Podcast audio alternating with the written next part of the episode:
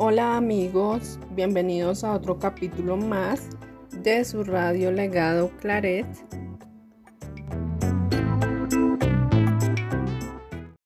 Quien les habla, Jessica Cortés, y nuestra invitada de hoy es... Mi nombre es Andrea Paola Martínez, soy estudiante del quinto semestre de la Uniclaretiana y estoy estudiando trabajo social. En esta oportunidad conversaremos sobre la identidad sociohumanística en los estudiantes de esta generación. Gracias Andrea por aceptar nuestra invitación y estar en sintonía con nosotros. Primera pregunta, ¿para usted qué es una formación sociohumanística?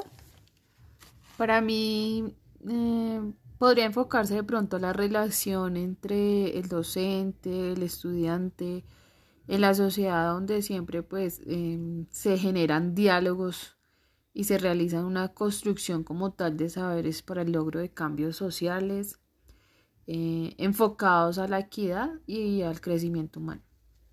Listo, existen cuatro categorías sociohumanísticas. Usted me va a indicar en qué sintonizan con su realidad. Entonces, eh, la Universidad de Frontera. Es, es una construcción eh, y desarrollo de saberes eh, mediante la interacción de regiones y culturas, de diferentes culturas. Universidad de Paz. Siempre es como enfocado a la conducción y el desarrollo y justicia. Universidad Intercultural. Em, tener convivencia armónica, defensora del territorio y, enfocado también como a la integración, ¿no? Humanizadora. Tener bases sólidas, listas para actuar con ética y equidad y generar sociedades justas. Listo. Última pregunta. La identidad sociohumanística, ¿cómo aporta la experiencia de vida y formativa a usted?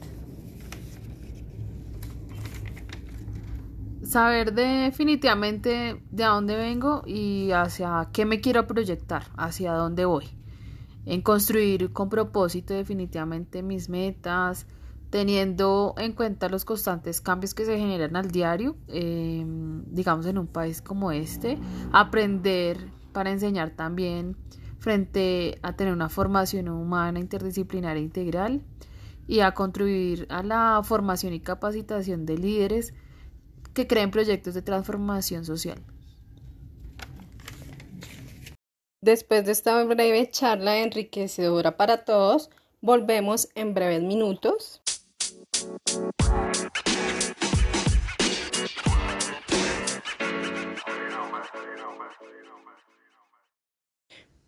Bienvenido nuevamente a su radio Legado Claret, llegando a la conclusión de que la formación sociohumanística es muy necesaria ya que contribuye a la creación de proyectos de transformación social, política y económica de manera integral, relacional y con pensamientos críticos.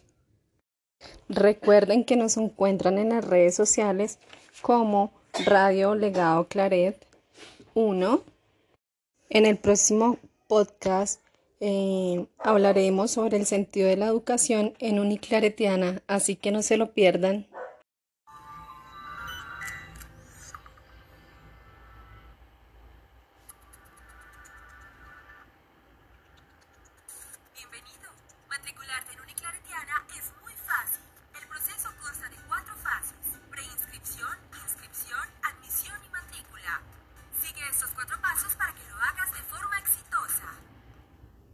¿Ves? Es muy fácil pertenecer a nuestra familia uniclaretiana.